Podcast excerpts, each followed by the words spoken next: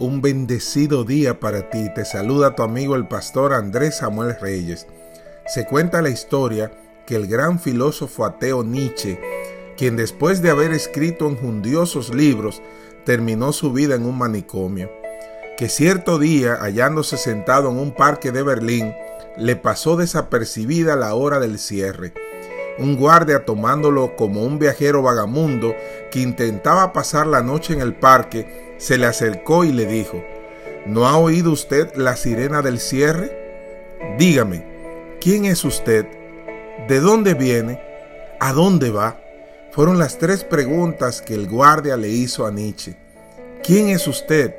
¿De dónde viene? ¿A dónde va? A lo que Nietzsche replicó, esto es precisamente lo que me he estado preguntando desde hace 40 años y aún no he llegado a saberlo. ¿Podría decírmelo usted? Tremendo. Las tres preguntas que hizo el guardia a Nietzsche están contestadas en la palabra de Dios. Primera de Juan capítulo 3 versículo 2 contesta la primera. ¿Quién es usted? ¿Quién eres tú? Amados, ahora somos hijos de Dios y aún no se ha manifestado lo que hemos de ser, pero sabemos que cuando Él se manifieste, seremos semejantes a Él, porque le veremos tal como Él es. Ahora somos hijos de Dios. Tú eres un hijo, una hija de Dios. La segunda pregunta, ¿de dónde viene usted?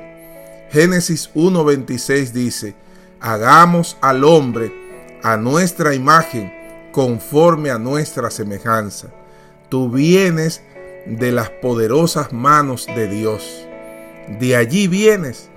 Él es tu creador y tu formador. ¿A dónde vas? Juan capítulo 14 versículos del 1 al 3 contesta esa pregunta. Dijo Jesús, no se turbe vuestro corazón, creéis en Dios, creed también en mí. En la casa de mi Padre muchas moradas hay si así no fuera, yo os lo hubiera dicho.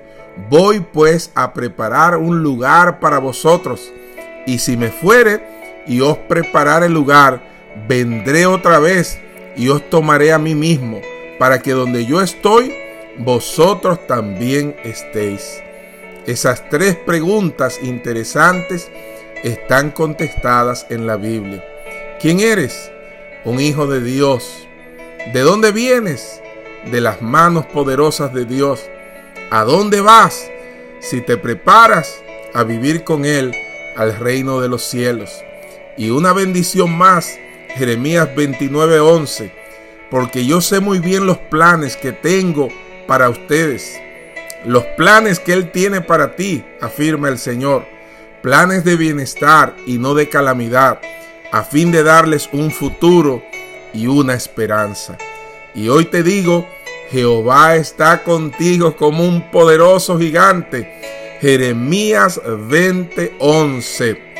Y esas preguntas de incertidumbre ya Él las contestó en su palabra y espera que tú confíes en su poder y en sus promesas. Que Dios te bendiga, que Dios te guarde.